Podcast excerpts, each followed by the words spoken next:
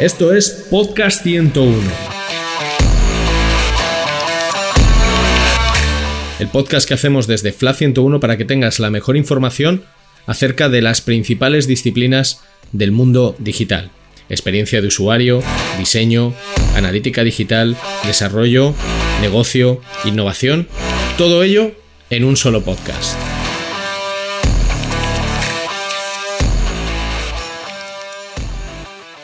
Después de esta pedazo de introducción con música y la voz de Ricardo, ¿qué más queda por decir? Ya te digo, qué presión. Aunque más presión tenemos los analistas con el tema este de los modelos de atribución. Bueno, siempre podemos presentarnos, ¿no? Venga, va, empiezo yo. Yo soy Michel Vallés. Y yo, Iker Jerico. Y vamos a ser los encargados de dirigir el podcast 101, edición analítica, donde hablaremos de todo relacionado con el mundo de los datos. Que no, la data. La data. Comenzamos. Esto es Podcast 101.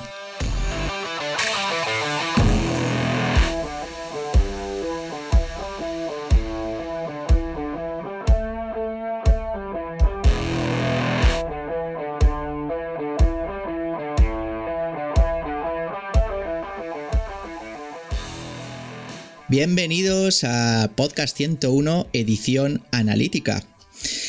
Teníamos muchísimas ganas de darle el pistoletazo de salida a, nuestra edición del podcast.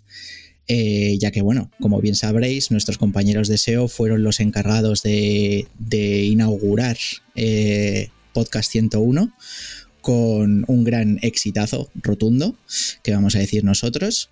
Así que nada, encantados de, estar aquí con vosotros y esperemos que lo disfrutéis como lo vamos a intentar disfrutar nosotros.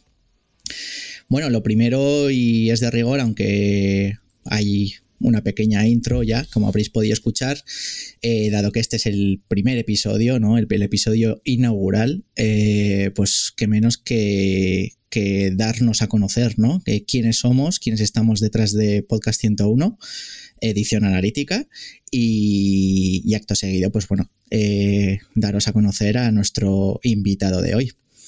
Eh, nada, eh, Michel, te toca presentarte. Eh, Iker, pues muchas gracias. Pues oye, con muchas ganas de, empezar a, eh, con esto de los podcasts. Eh, espero que toda la gente escuche con tanta ilusión como nosotros lo estamos haciendo. Oye, y, con, y esperando repetir el éxito que ha tenido el podcast de SEO. Em, bueno, tanto Iker como yo eh, nos presentamos, somos los analistas de, somos parte del equipo de analítica de FLA 101, un poquito más metidos en el área técnica. y hoy yo creo que tenemos un invitado de honor y además con un tema que siempre está de moda no sabemos por qué, pero siempre está de moda, es un tema que, nunca muere. Eh, y que precisamente va muy, eh, muy de la línea con lo que nos toca vivir con el día a día de la analítica. Hoy nos acompaña Alberto. ¿Qué tal? Buenas tardes, Alberto. ¿Qué tal, chicos? Muy buenas tardes. Muchísimas gracias por tenerme en este espacio. bueno, Alberto, eh, cuéntanos un poquito, preséntate y de qué vamos a hablar de la tarde de hoy. Genial, pues nada, oye, muchas gracias de nuevo. Con tanta expectativa que habéis puesto sobre, sobre el peso del, del, invitado, haré todo lo posible por cumplir tanto con vosotros como por la audiencia, porque al final esto esperamos que sea un contenido útil y como dices, esto es una conversación que va y viene, que nunca se detiene, pero bueno, tenemos una serie de cosas que comentar y esperamos que sea, que sea útil para todos. Ya nada, bueno, me presento, soy Alberto Hernández, actualmente trabajo como Partnership Manager en Didomi y Didomi, bueno, es, eh, ahora os contaremos un poquito lo que hacemos, pero por, por simplemente daros un par de pinceladas de, mi experiencia. Siempre, eh, hace unos 10, 12 años, siempre he estado trabajando en, empresas del sector digital. Empecé con marketing de afiliación, hice marketing de, vídeo, social vídeo. Eh, bueno, he trabajado en agencia, he trabajado incluso en Flat 101, lo cual eh, compartí experiencia con, estos dos pedazos de profesionales. Y ahora, pues bueno, estoy, manejando la parte de, de, partnerships y lo que me encargo es de encontrar alianzas que nos permitan crear sinergias con el, con el producto. Sé que esta frase no dice nada, pero básicamente lo que dice es encontrar afinidades comerciales que nos permitan hacer ofertas conjuntas y aprovechar la inteligencia de mercado para sacar más negocio. Básicamente es un poquito el, tema. Y nada, pues eh, a vuestra disposición para, para entrar en este debate que seguro que va a ser muy interesante. Muy bien, Alberto. Eh, nada, lo primero yo creo que por ponernos un poquitín más en contexto, ¿no? Eh, eh, los productos estrella de, de Didomi, ¿no? el CMP. el CMP, digamos que, es que está muy de moda, ¿no? dada la, situación actual de, regulación de GDPR, CCPA, todo el tema de las cookies, los consentimientos. Hay como un ecosistema, ¿no? Propio que llega, lleva ya un tiempito pegando fuerte, ¿no? Y que está de rabiosísima, de rabiosísima actualidad. Em, Totalmente. Si os parece, pues podemos hacer un brevísimo resumen para que todos nuestros oyentes estén un poco, se pongan un poco al día, si es que no lo están ya, que esperamos que sí. Pero bueno, hacemos un pequeño resumen, Michel. Eh, bueno, yo creo que vamos a remontarnos un poquito, yo creo que es eh, el año 2018, cuando ya se empieza a hablar de lo de las cookies, a las empresas ya se les, ya se les obliga, ¿no? Eh, de una forma quizás al principio un poco más laxa, luego de una forma más estricta, de que tenemos que informar a los usuarios de que van a ser traqueados y que vamos a generar cookies que, que identifican su seguimiento. Luego, eh, hablaremos ¿no? de qué cookies, eh, las cookies first party, eh, third party, etc. y bueno, cada vez hay más interés en la privacidad del usuario.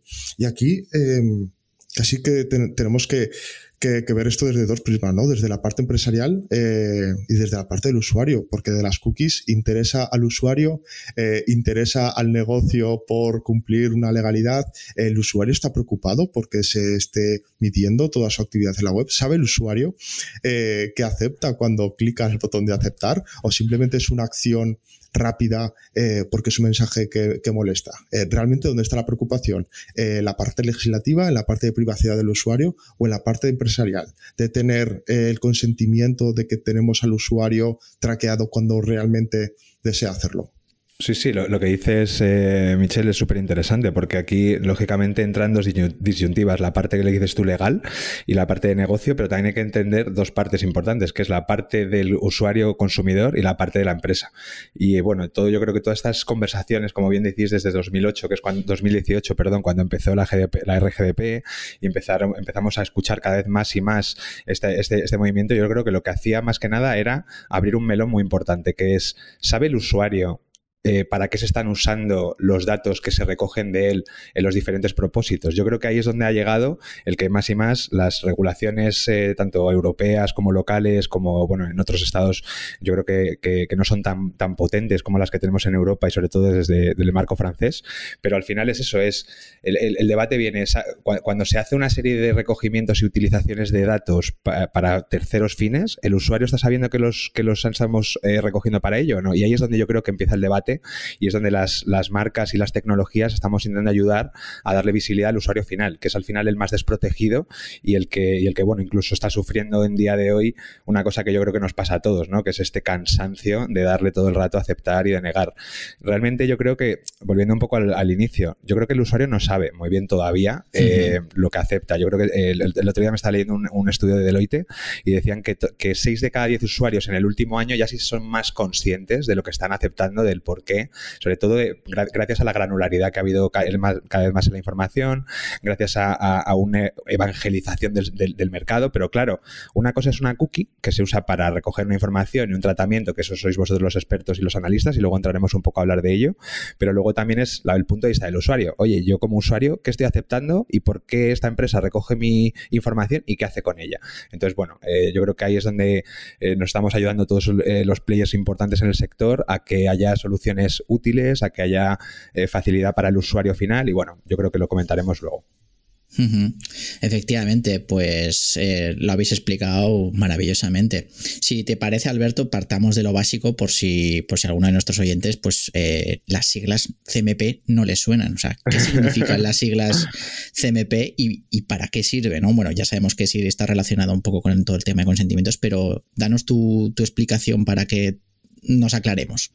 Genial. Bueno, a ver, eh, es, difícil, es difícil equivocarse con CPM, que llevamos toda la vida hablando de lo mismo y ahora nos lo, ahora nos lo cambian de, orden, ¿no? El CPM no deja de ser Consent Management Platform. Es una plataforma, es, un, es una funcionalidad, es un, eh, eh, pues un software que te va a permitir trabajar el consentimiento, pero no solamente la parte de la recogida y almacenamiento, sino poder de verdad hacer una experiencia con tu usuario que le permita ser eh, que, te permita a ti como marca ser muy claro con ese usuario y a la vez transformar el consentimiento en una palanca incluso eh, de marketing, una palanca de comunicación. Eh, yo creo que a día de hoy, pues bueno, es una palabra de moda, creo que llevamos dos o tres años gracias a las regulaciones y sobre todo porque ocurrió esta parte que vosotros sabréis, ¿no? Los publishers o los editores al final solo monetizan gracias a la publicidad programática o mayormente, digamos que a día de hoy es como su, forma de, de monetizar. Entonces, estos marcos regulatorios le estaban dando una serie de complejidades a estos, a estos, eh, a estos players a la hora de, cómo seguían eh, monetizando sus audiencias o de cómo seguían dirigiéndose sobre todo a sus públicos. Entonces fue esa necesidad de empezar a poner estos banners de cookies que lo que hacían era eh, darle al cliente, al usuario final, una información sobre qué se hacía con esos datos, qué eran esos datos y qué terceros podían utilizarlos para qué fines. Poco a poco estos marcos han ido evolucionando. Estaba el TCF, que es el Transparency Consent Framework, que ha permitido pues que haya una regulación dentro de unas estandarizaciones donde la llave también ha tenido mucho que ver y incluso pues el año pasado ya se hacía el TCF versión 2 que daba pues una serie de recomendaciones un poquito más expresas sobre la granularidad, sobre la definición de los propósitos, etcétera. Entonces, bueno, estamos en un momento donde el sector entiende que es una necesidad legal, pero donde los marketers deben de comprender de que gracias a esta herramienta eh, no solamente es una recogida de una parte legal que te pueden poner una multa incluso millonaria, sino de cómo utilizar una inteligencia de datos eh, y cómo empezar a trabajar el consentimiento desde el inicio para irlo, eh, bueno, irlo sirviendo en los diferentes stacks tecnológicos, eh, programática, tu CRM, etcétera. Entonces, bueno, eso es un poquito el, el que es un un CMP y sobre todo qué consigue. Lo que consigue es centralizar, eh, que sea centralizar la conversación con tu cliente final o con tu usuario sobre los propósitos sobre los que esa persona va a recoger su aceptación o no, y desde ahí convertir esa conversación en una posible estrategia comercial incluso o de comunicación con tus clientes finales. Sí, eh, y además de las potencias que, ofrece un CMP como Didomi, eh, es que sirve a, ambas partes, ¿no? Al usuario que llega, dado que puede aceptar, puede editar, eh, puede ajustar sus preferencias, eh, puede cambiar su consentimiento, puede llegar a revocarlo. sin necesitar, un sin necesitar un conocimiento técnico, ¿no? Ya no hace falta que entre al navegador, por las cookies, sino un CMP moderno debería ser capaz de gestionar esto. Y es que además sirve a la empresa para hacer el escaneo de cookies, la clasificación, la gestión, la categorización. Eh, el CMP es un software que sirve eh, como hasta las dos partes, ¿no? Total, totalmente, totalmente. Y yo creo que al final, en, esa parte, solo por dejar un último apunte, eh, es cierto que hay, eh, hay soluciones más sencillas, hay soluciones más sencillas que a lo mejor, bueno, pueden estar en ese contexto, ¿no? De, banner de cookies. Pero bueno, nosotros hemos dado un salto y hemos creado un sistema y una plataforma que permite, pues, una serie de funcionalidades más, añadidas que lo que dices tú, eh. Van a ir sobre todo a ayudar al marketer a que consiga alinearse con sus estrategias digitales. Sí, esto que acabas de decir, Alberto, es eh, muy interesante. Em, cuéntanos un poquito más, ¿no? O sea, sabemos de, estas soluciones más sencillas que, comentas, ¿no? Los comúnmente llamados gestores de cookies. ¿Cuál sería, eh, a tu parecer, la diferencia principal entre un gestor de cookies y un CMP como es el de Didomi? A ver, es como comparar, no sé, eh, una bicicleta con una moto. Al final los dos tienen dos ruedas, tienen un volante y te llevan a sitios, pero lógicamente los usos son muy diferentes. También tiene que ver con, el entendimiento o la profundidad tecnológica o, de negocio que tenga cada, individuo que luego lo gestione. Nosotros lo que planteamos es un servicio premium en el que nuestro software, al final somos un software as a service, eh, le permite al usuario una serie de funcionalidades que el banner de cookies como tal no, no consigue. El banner de cookies al final no deja de ser como poner un cartel eh, en tu puerta de que dentro pasa una serie de actividades y cuando abres la puerta hay otras absolutamente diferentes. Al final, yo que tengo un cartel en la puerta tiene que ser consecuente sobre lo que yo luego hago dentro de este negocio. Yo no puedo decir vendo pizzas y dentro tengo pues una lavandería.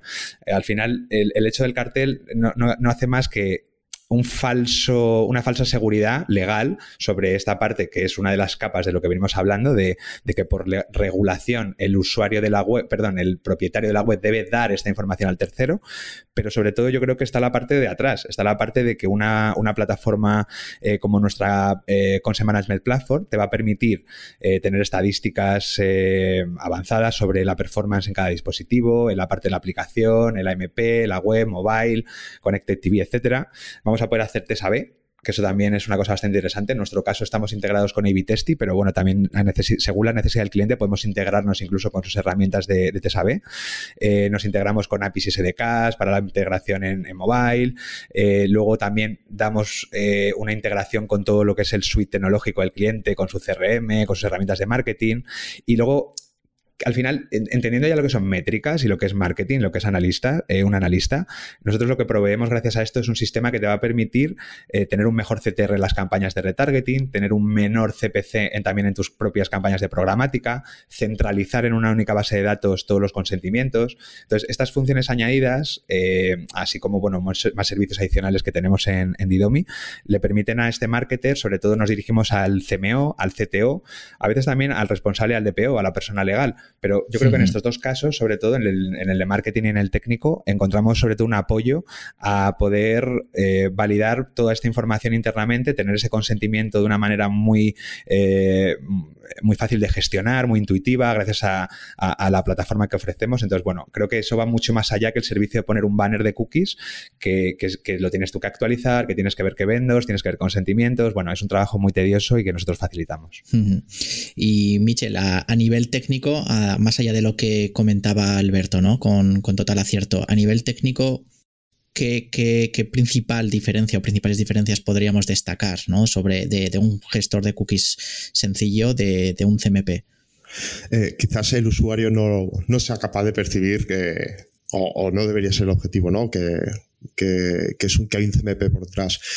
A nivel de, de, empresa o para las compañías, lo que teníamos que tener claro es, si tú eres capaz de guardar eh, en un sello de tiempo que ese usuario con un identificador X que ha aceptado las condiciones o que ha aceptado eh, X ámbitos de tu, eh, de tu política de privacidad, de tu política de cookies, si eso ya lo puedes gestionar, ¿vale? Ya tienes un CMP más sofisticado, más sencillito, pero ya lo tienes.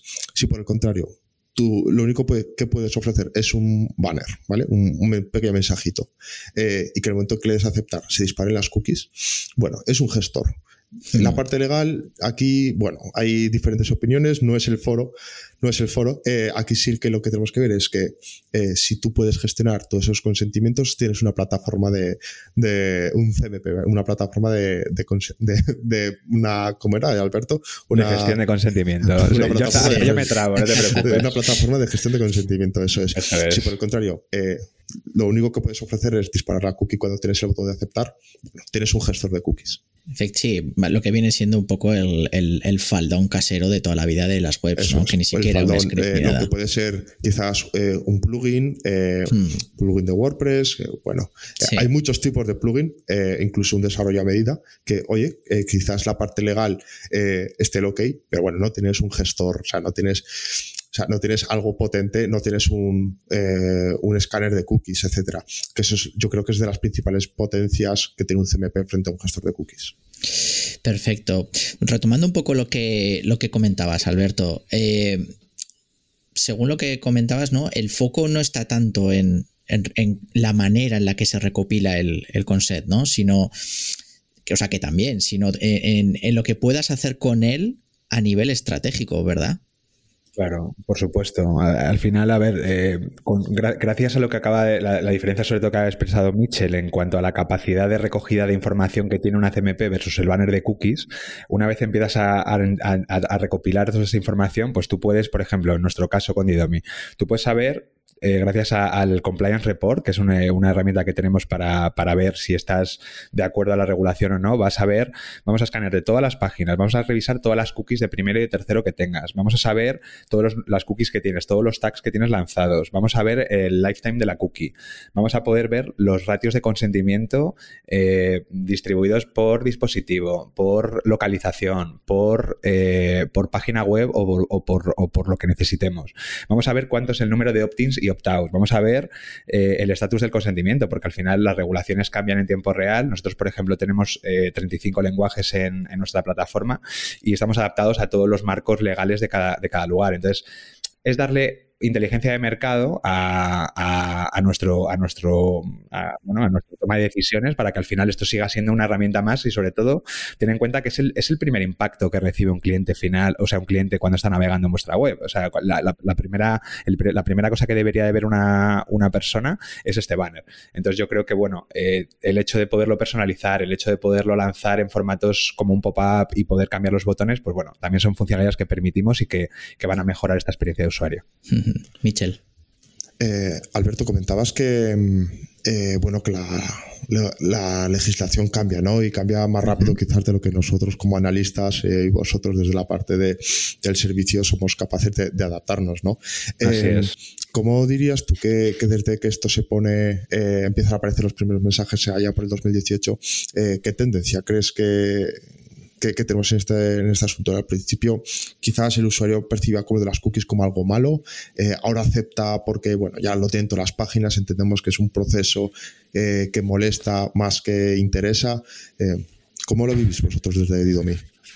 Totalmente, pues eh, lógicamente el usuario empezó todo esto en 2018, empezó a recibir este bombardeo y tiene una fatiga, tiene una fatiga absoluta a la hora de, que tiene que ir aceptando y que no.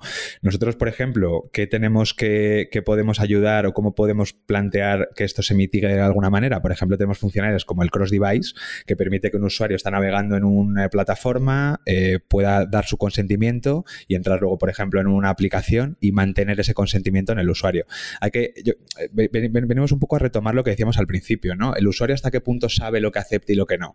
Pues, eh, bueno, cada vez lo acepta más, cada vez esto es una palanca para que la empresa gane más confianza con este cliente a la hora de dirigirse a él, pero es verdad que todavía, bueno, eh, esta unicanalidad que perseguimos en, el, traqueo del usuario, desde nuestro sistema, pues somos capaces de, derivarla, lo que es el consentimiento, pues en todo, en todo lo que es el, el overall del cliente. Podemos recogerlo de parte offline, podemos recogerlo en una televisión conectada, podemos recogerlo en una aplicación en una MP y lo que queremos es plantear desde el diseño también, desde la usabilidad del propio, del propio banner de cookies, una serie de opciones que luego si queréis podemos, podemos comentar más adelante para ver pues eso, cómo afectan eh, los ratios de conversión si hacemos este cambio o este otro, cómo podemos ser más transparentes con la información, cómo hacerlo mejor también la experiencia de uso.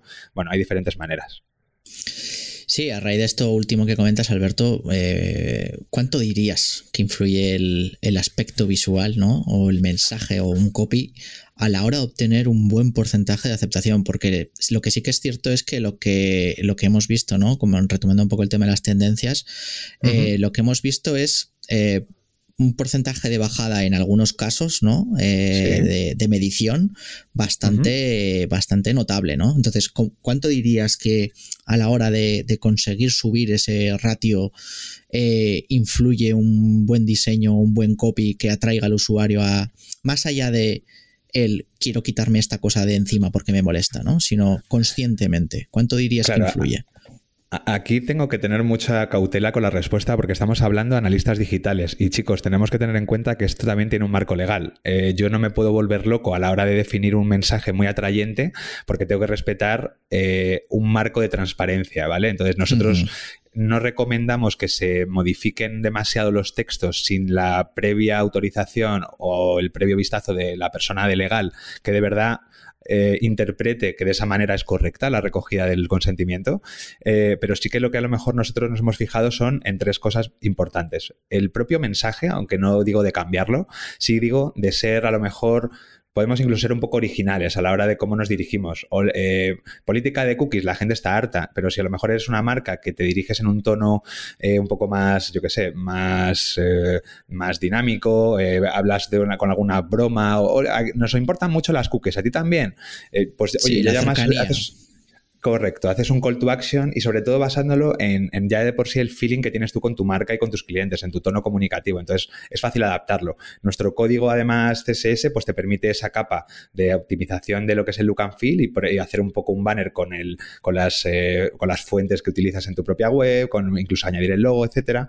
Pero bueno, básicamente los tres aspectos que yo eh, resaltaría sería el propio mensaje, lo que te digo, hacer esa llamadita de una forma un poco más personalizada, la propia integración del banner. Hemos visto que tener, eh, tener el banner, por ejemplo, el pop-up en formato pop-up, eh, suele generar entre un 90 y un 95% de ratio de consentimiento. Sin embargo, a lo mejor hemos visto que un footer pues, puede estar entre un 60 y un 75%. ¿vale? Entonces nosotros recomendamos siempre el pop-up. Luego, dentro de lo que es el propio pop-up, también el propio diseño de los botones. Hemos encontrado también bastante crecimiento ¿vale? positivo en los test que hacemos en el poner el botón de aceptar y rechazar en dos colores diferentes. ¿vale? Eso mantiene la, legalidad, está dentro del marco de, uso, pero sí que lo mejor lo que hacemos es, si los ponemos de la forma igual, el usuario no tiene tan claro lo que está aceptando y lo que no, y si se lo ponemos muy clarito en dos colores, pues eso afecta mucho más al, al ratio de conversión. Luego hay una parte que no hemos dicho y que también es transparente para el usuario final, pero que yo creo que los conocedores de la industria lo tenemos que entender, que es el consent string. La velocidad con la que tú puedas desplegar ese consentimiento dentro de lo que es tu red de programática, dentro de lo que es tu red de, de terceros, va a ser clave a la hora de que esas pujas en tiempo real tengan de verdad una, una relación directa con, las, con los gustos, con los gustos perdón, con los gustos o con eh, eh, esa experiencia de, navegación que tenga ese cliente. ¿no? Entonces, esa targetización es muy importante. En nuestro caso, tenemos una de las, de las tasas de consent stream más elevadas, lo que permite que en microsegundos pum, se despliegue ese consentimiento y en cuanto ya entras a navegar en la web X, esa publicidad o esa experiencia está completamente adecuada al consentimiento que tú has dado en, el banner de cookies. ¿vale? Entonces, bueno, yo creo que esos tres, sobre todo el mensaje, la integración del banner, el formato y luego el diseño de los botones. Son las tres cosas que más impacto generan. Hmm.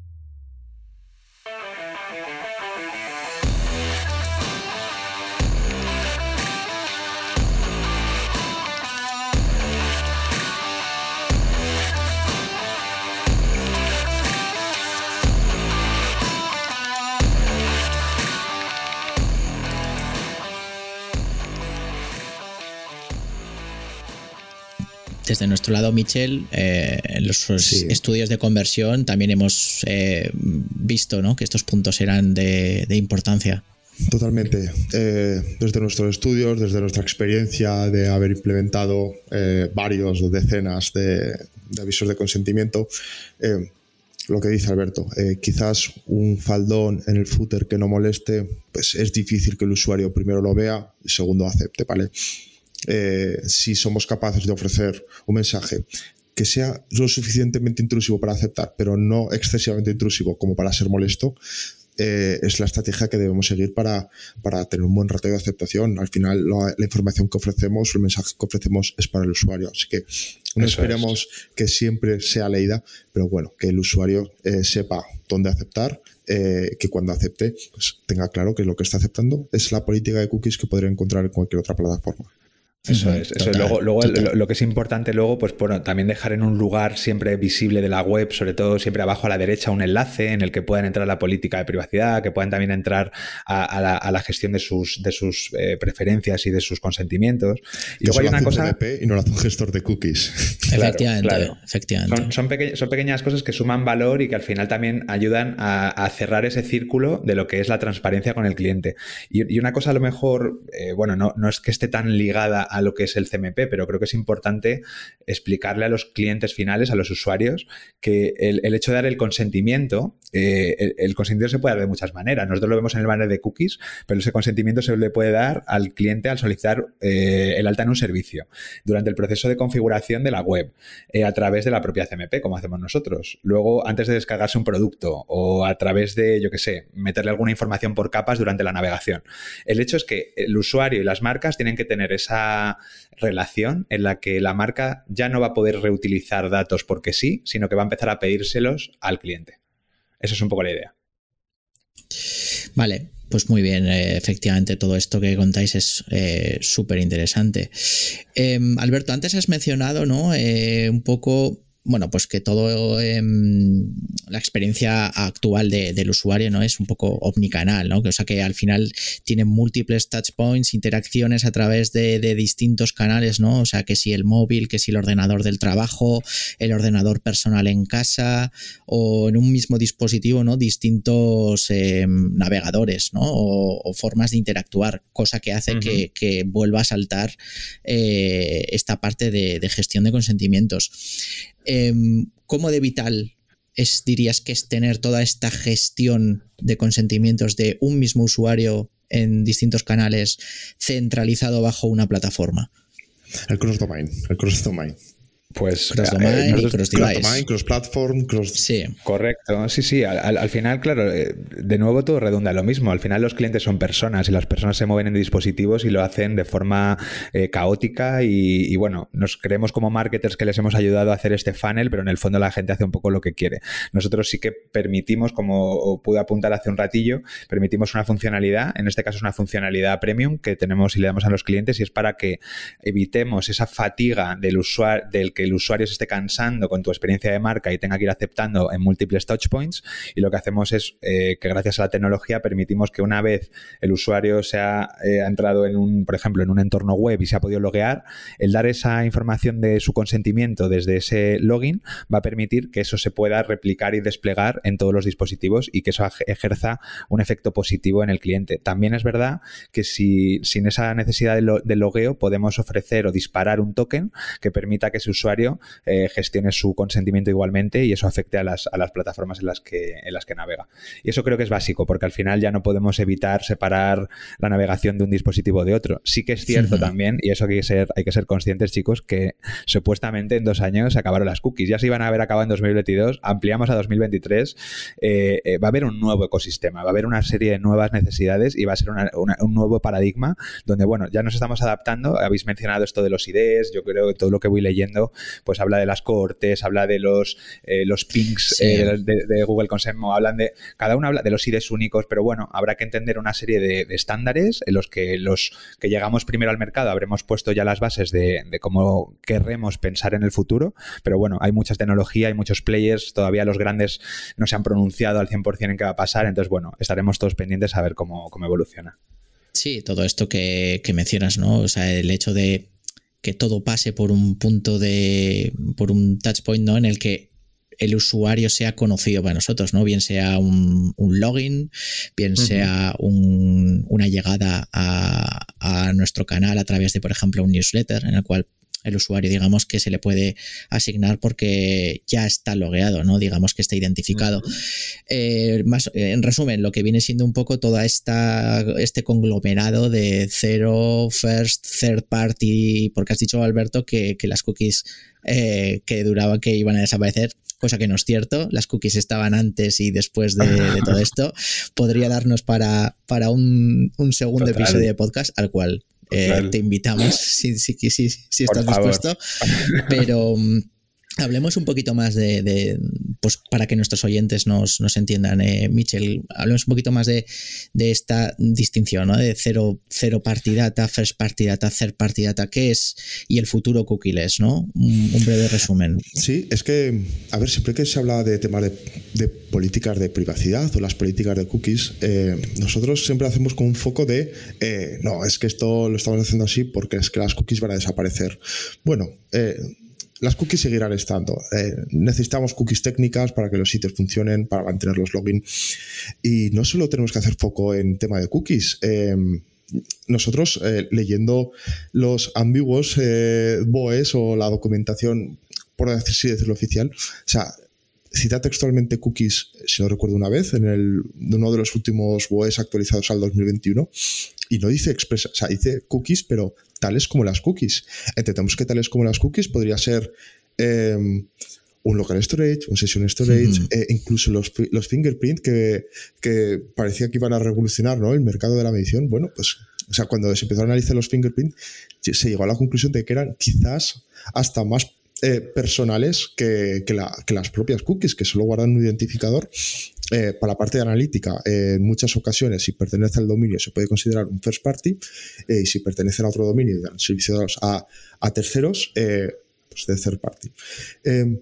lo que comenta lo que comentaba, em, lo que comentaba Alberto, el tema de los pings. Eh, aquí tendremos que ver qué, preferimos. Mayor cantidad de datos sin saber de dónde viene ese ping, menor cantidad de datos y tener controlado de dónde viene eh, cada uno de ellos, eh, saber cuando tenemos al usuario por qué lo tenemos.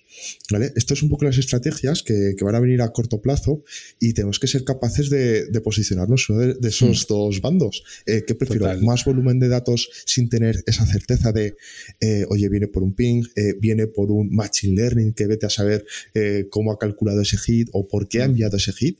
O, oye, solo quiero tener los datos de aquellos usuarios que aceptan el consentimiento y me voy a quedar con ese 80%, con ese 90%, con, ese, con esos datos de que realmente tenemos que el usuario ha aceptado ser traqueado o que ha aceptado eh, las políticas que ofrecemos actualmente como cookies, ¿vale? Pero eh, no, la solución no es pasar a otro modelo de almacenamiento de datos en navegador, es, un poco. Y, además, eh, Mitchell, porque yo creo que en caso de hacerlo, volveríamos a pecar de lo que nos está ocurriendo ahora. ¿Cuál está siendo el principal problema por los que vemos tantas noticias, por los que vemos tanta eh, ambigüedad? Al final, de, nuevo, retoma todo una base inicial. Los propósitos para los que se recoge la información del usuario son diferentes al uso del que se hace de ellos.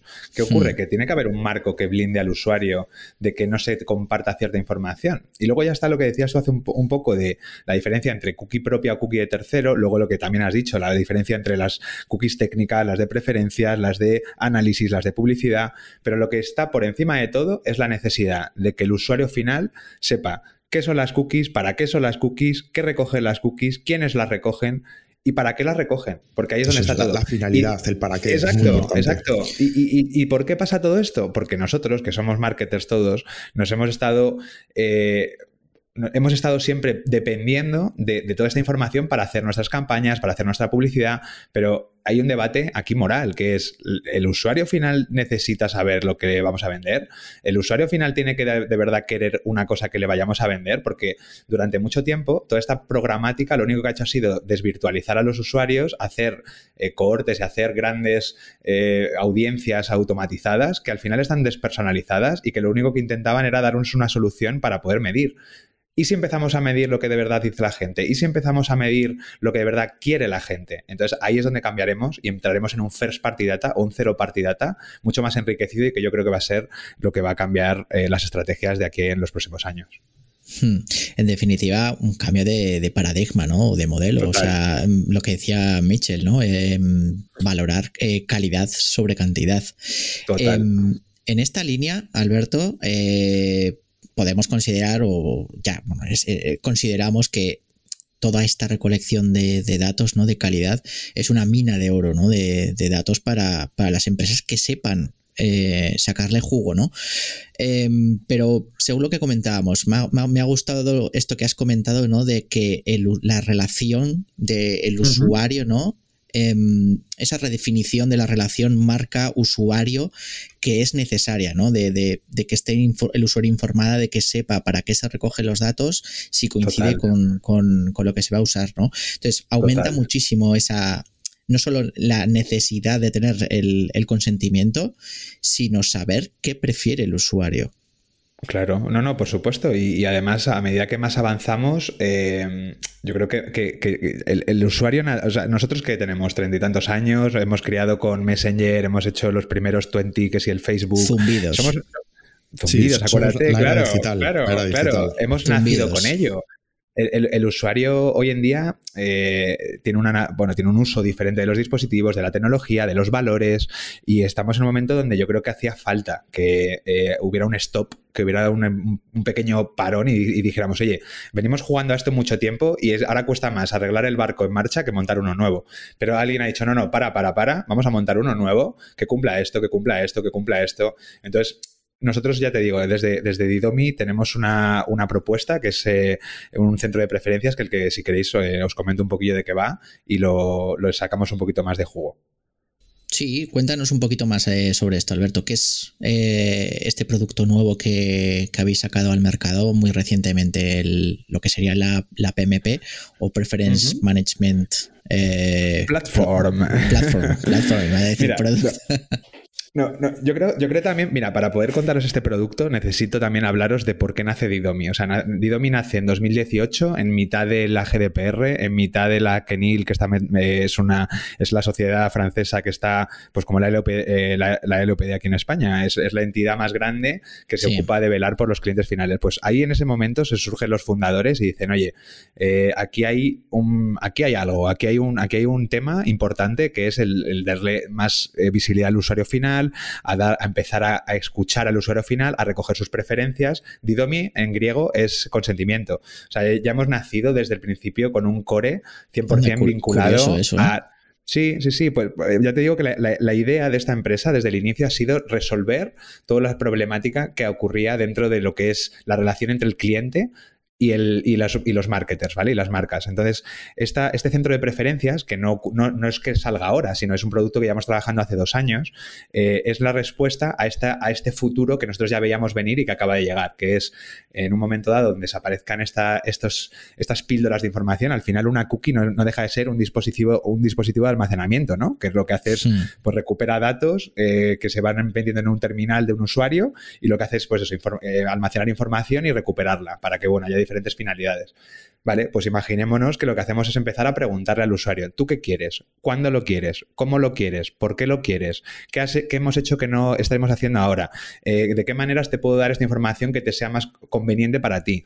Eh, ahí empiezan de repente a crearse un montón de disyuntivas. Puedes empezar a crear estrategias de comunicación en el que la recogida del consentimiento te va a permitir establecer un canal directo con tu cliente y empezar a preguntarle sobre sus aficiones, necesidades, lanzamientos de nuevos productos, satisfacción, mejorar la lealtad, bajar el churn, eh, aumentar la cesta media, lanzar nuevos productos, hacer gamificación, encontrar maneras para dirigirte, ya te digo, a tu cliente. Entonces, ¿todo esto en qué redunda? En que tú, por ejemplo, nos ha pasado mucho tiempo. Nosotros ahora ah, tenemos reuniones con players muy grandes. eh, nuestros clientes, bueno, eh, principales son, trabajamos con Prisa, Vocento, eh, con Grupo Godó, estamos trabajando con grandes comparadores, Rastreator, Idealista, trabajamos con e-commerce, Alsa, Logitravel, Barceló.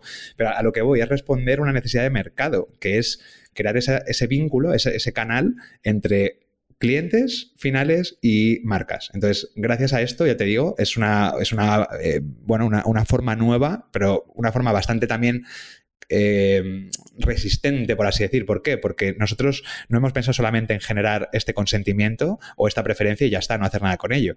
¿Para qué me sirve a mí el consentimiento? Porque yo todo lo que tengo en el Data Lake, lo que tengo en el CRM, lo que tengo en el CMS, lo que tengo en el DSP, lo que tengo en mi Marketing Automation, consigo consolidarlo. Por un lado, gracias al consentimiento y segundo, porque puedo desplegar en todo este suite tecnológico esas preferencias para mejorar mis campañas de emailing, para mejorar mis anuncios eh, targetizados, para sanear mis bases de datos. ¿Cuántas veces nos ha pasado, y vosotros analistas, que vais a- a- al típico banco, vais al típico aseguradora, que veis que son lugares donde habría que tener todo súper cuidado y un montón, y te das cuenta de que, bueno, tengo este, en este silo, en este data warehouse, bueno, hicimos este formulario y recogimos de aquí en un tal, y, y no saben qué hacer con esos datos, pero es que tampoco paran de recogerlos.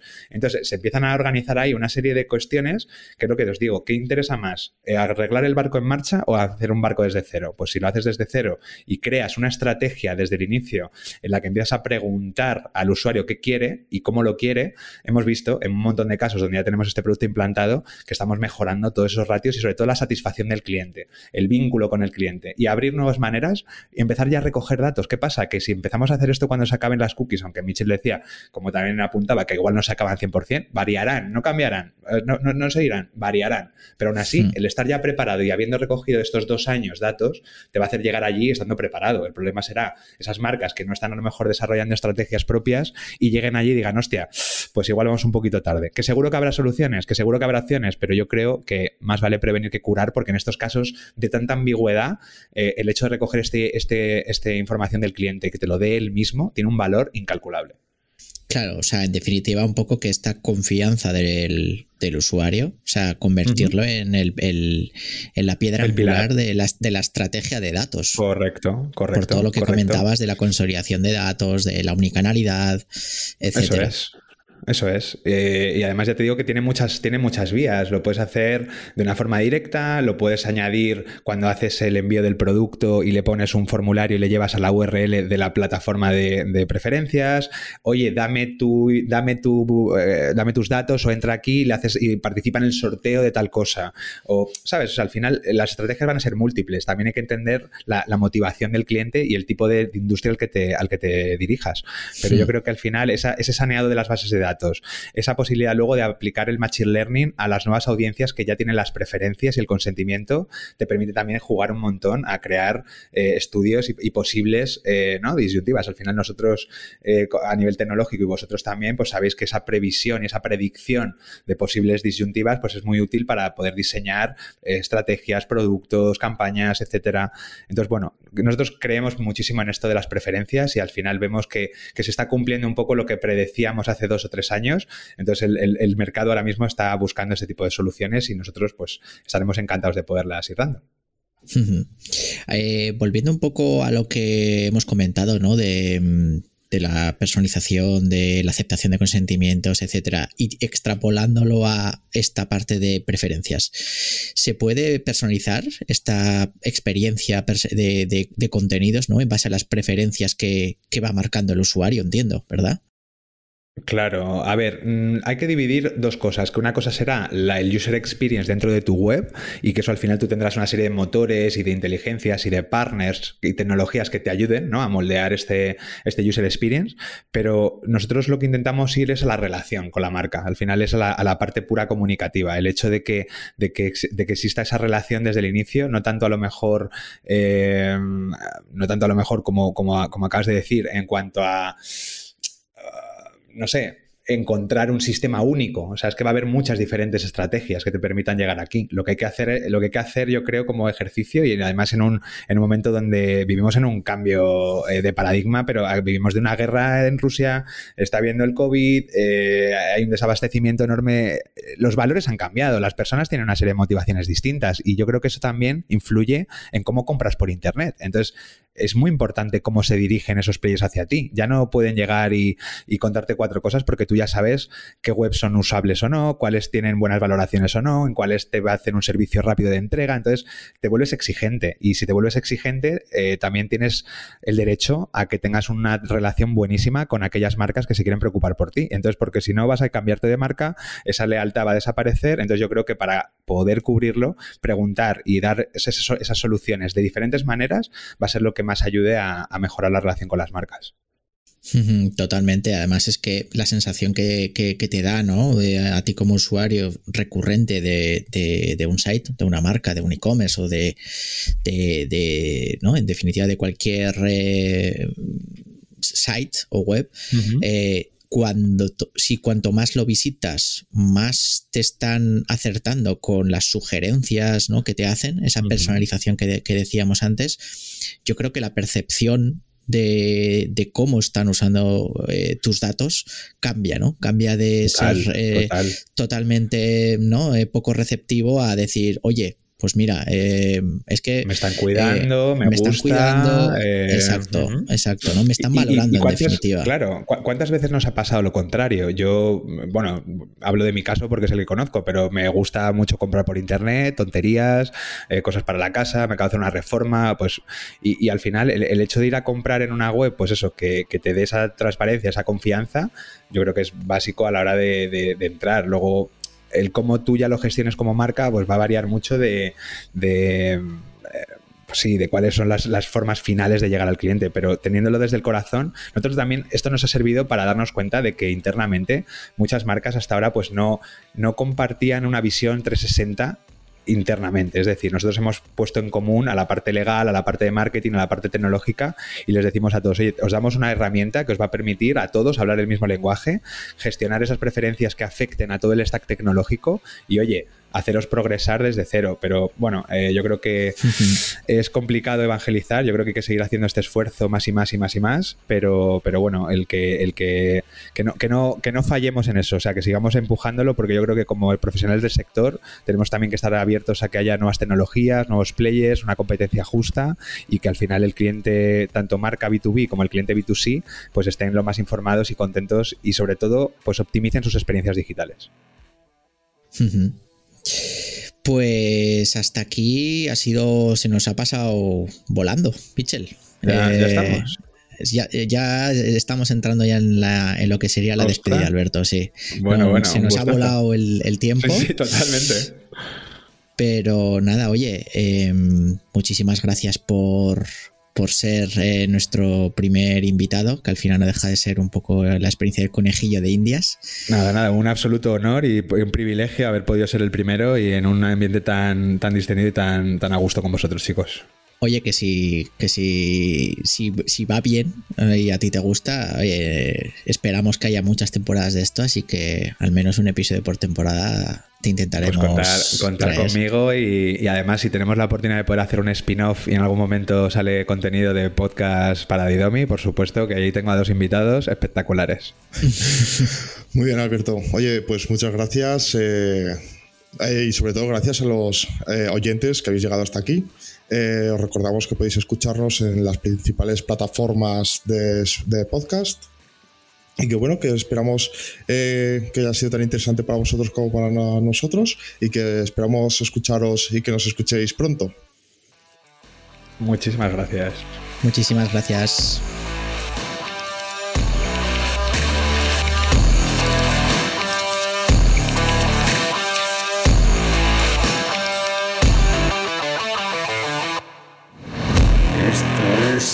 Podcast Game Game Game